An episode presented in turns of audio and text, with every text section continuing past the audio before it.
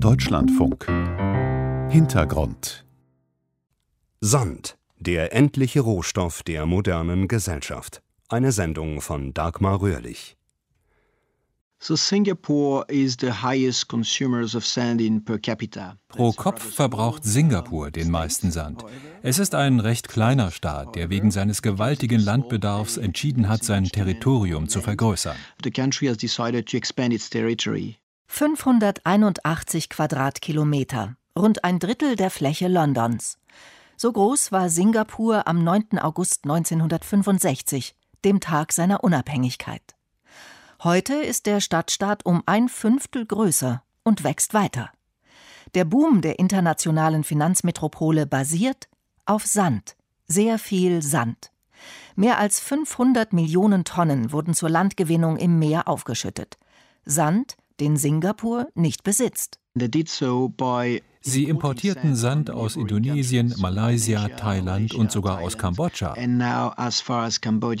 Auch wenn Singapur pro Kopf Spitzenreiter ist, in der Summe ist ein anderes Land vorne, erklärt Pascal Peduzzi vom Umweltprogramm der Vereinten Nationen, UNEP. Is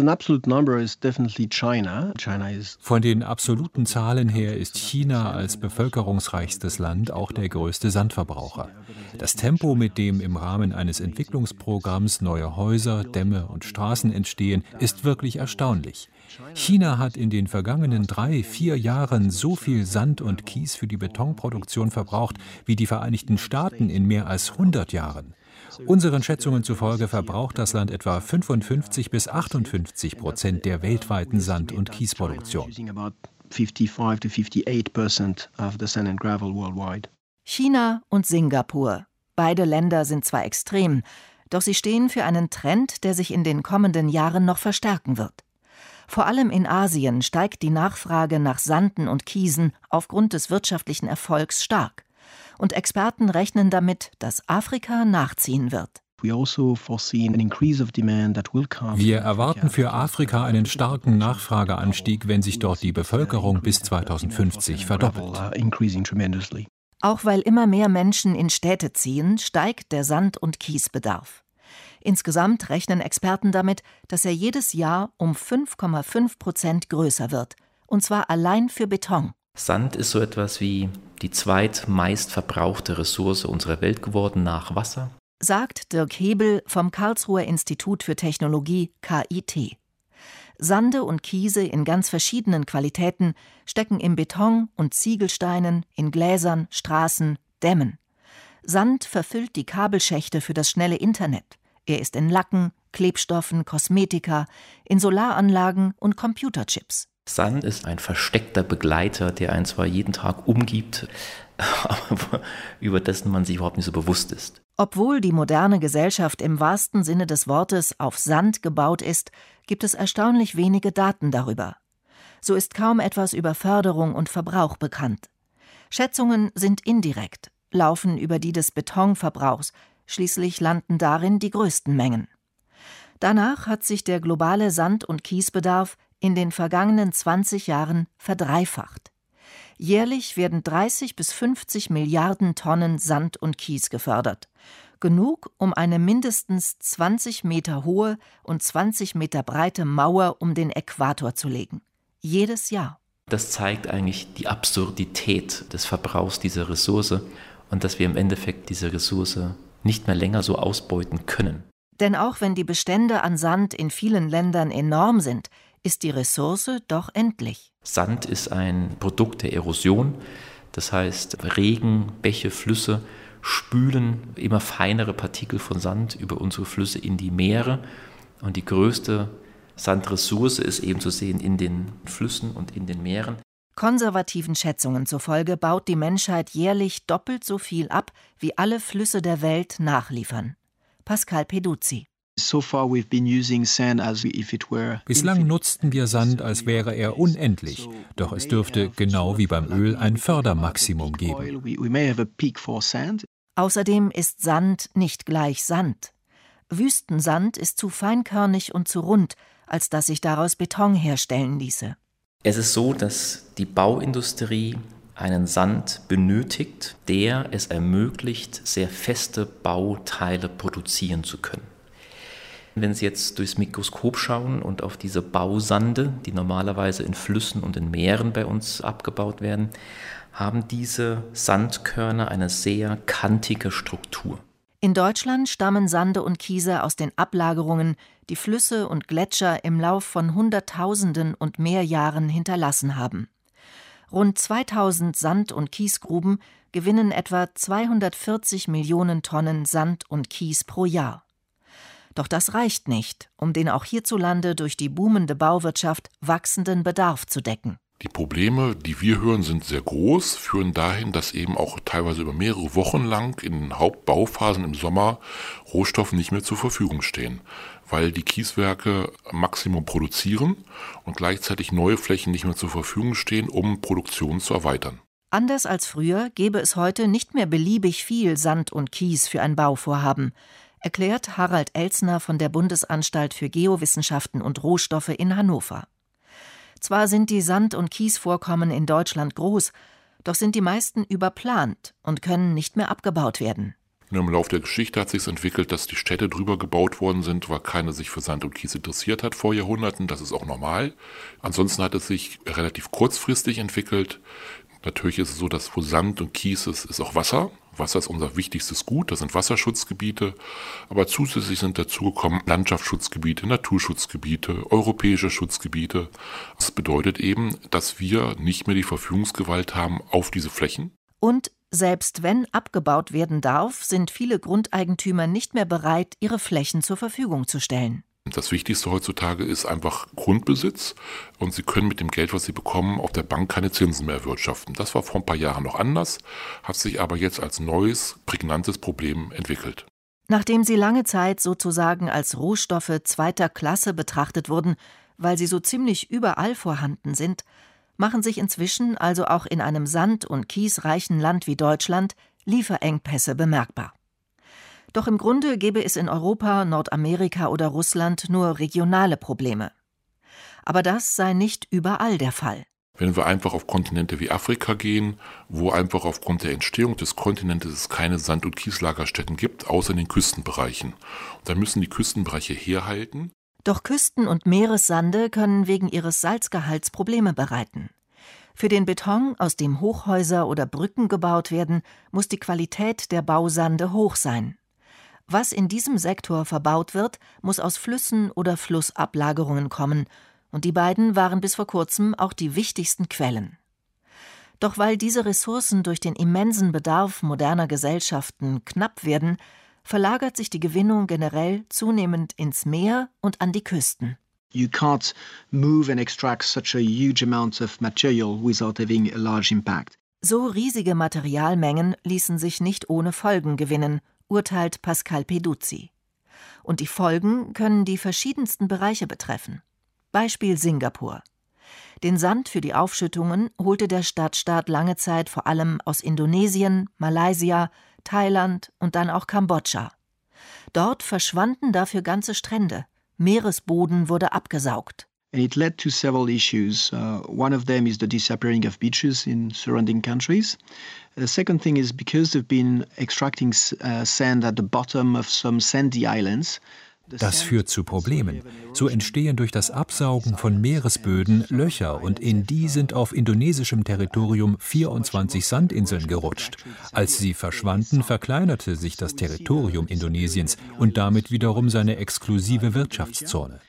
It changes the border of Indonesia because you have this economic uh, exclusive zone from the, the land territory. And if you're losing territories, then you are losing as well the, this uh, ex economic exclusive zone in the uh, marine area. Inzwischen haben Indonesien und Kambodscha Exportverbote für ihren Sand erlassen, ebenso Malaysia. Singapurs Behörden sind unbeeindruckt. Derzeit entsteht dort mit dem Tuas der weltgrößte Containerterminal durch Aufschüttungen mit Sand, der inzwischen sogar aus Australien kommt. Und auch eine andere Quelle trägt dazu bei.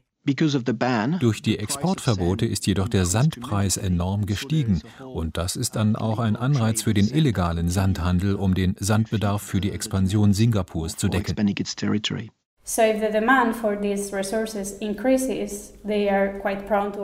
Die weltweit steigende Nachfrage macht die Ressource Sand anfällig für Raubbau. Sie wird heute schon in vielen Teilen der Welt über Gebühr beansprucht, mit negativen Folgen für die Ökosysteme.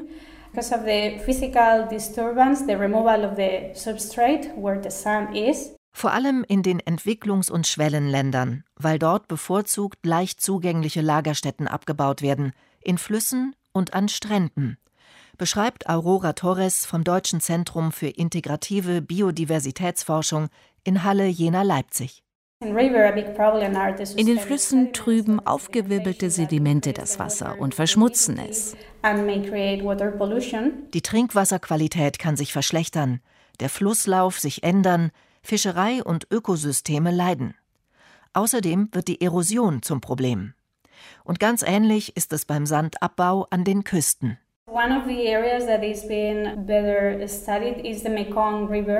Eines der Gebiete, in dem die Folgen des Sandabbaus genauer untersucht worden sind, ist der Mekong. Dort ist die Sedimentmenge, die in das Delta gelangt, stark zurückgegangen.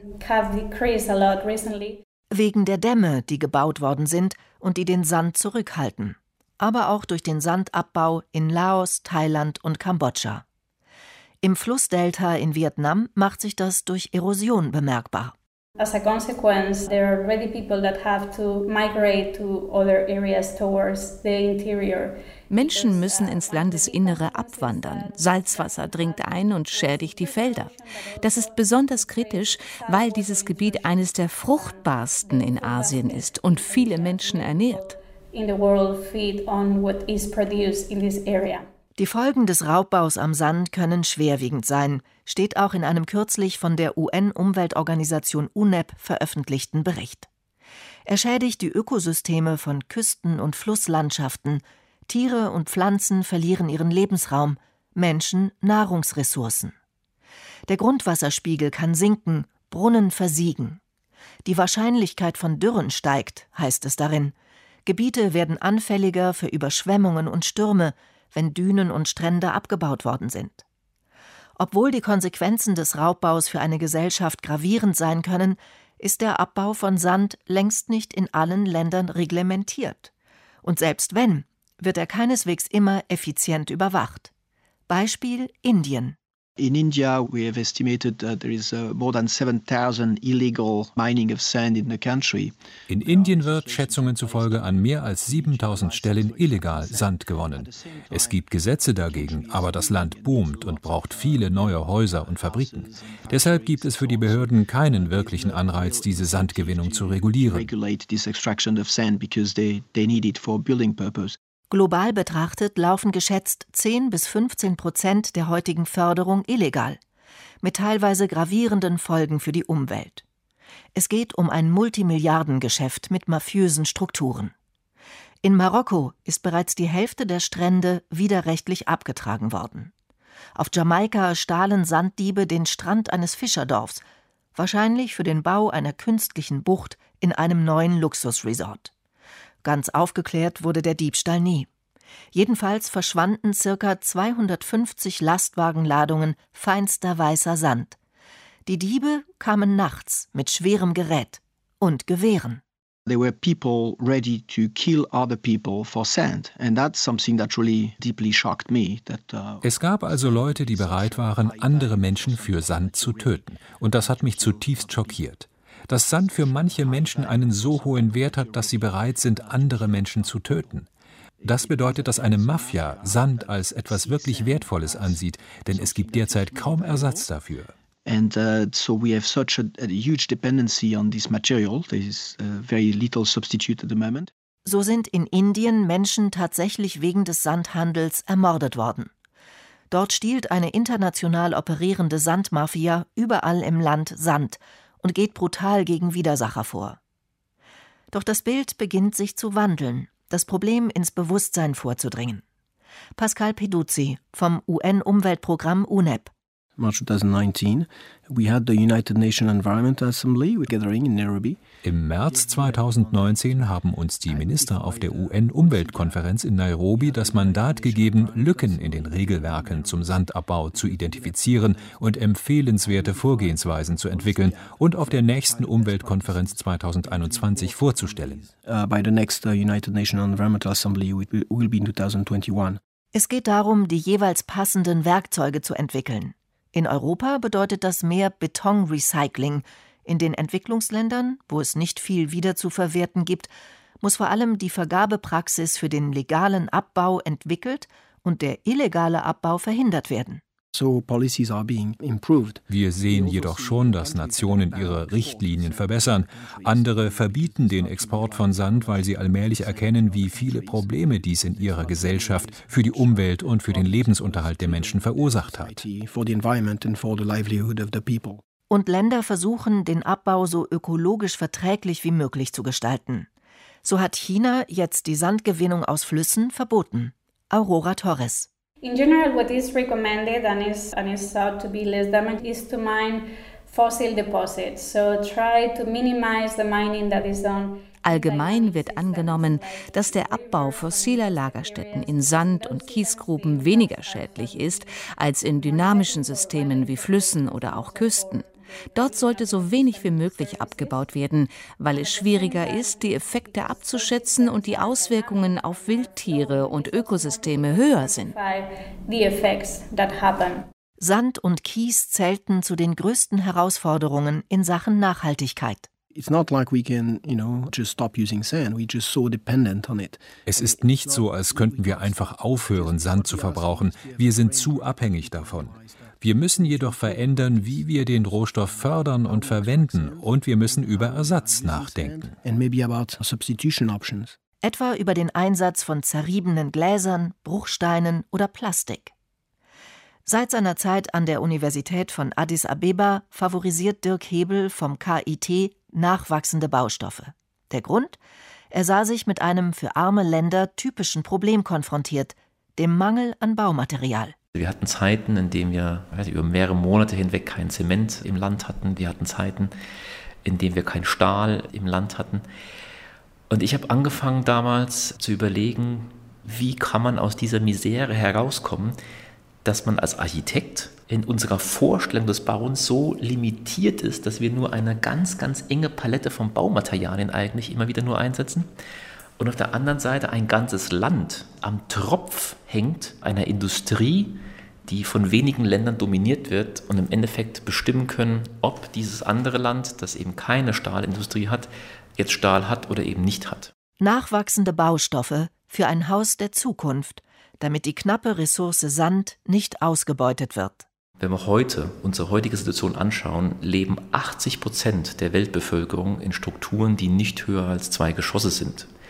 Das heißt, wenn wir wirklich einen großen Rad drehen wollen, müssten wir eigentlich auf diese Dinge hinarbeiten, dass wir Materialien, alternative Materialien entwickeln können, die vor allem diesen Markt befriedigen. Stellschrauben, mit denen sich der Raubbau an der Ressource Sand stoppen lässt, gibt es viele. Doch die Zeit ist knapp. Denn auch der Kampf gegen den Klimawandel dürfte künftig viel Sand verschlingen, wenn immer größere Gebiete mit Dämmen vor dem steigenden Meeresspiegel geschützt werden müssen – und vor den sich jetzt schon verändernden Stürmen. Das war der Hintergrund. Sand, der endliche Rohstoff der modernen Gesellschaft. Eine Sendung von Dagmar Röhrlich. Redaktion Norbert Weber.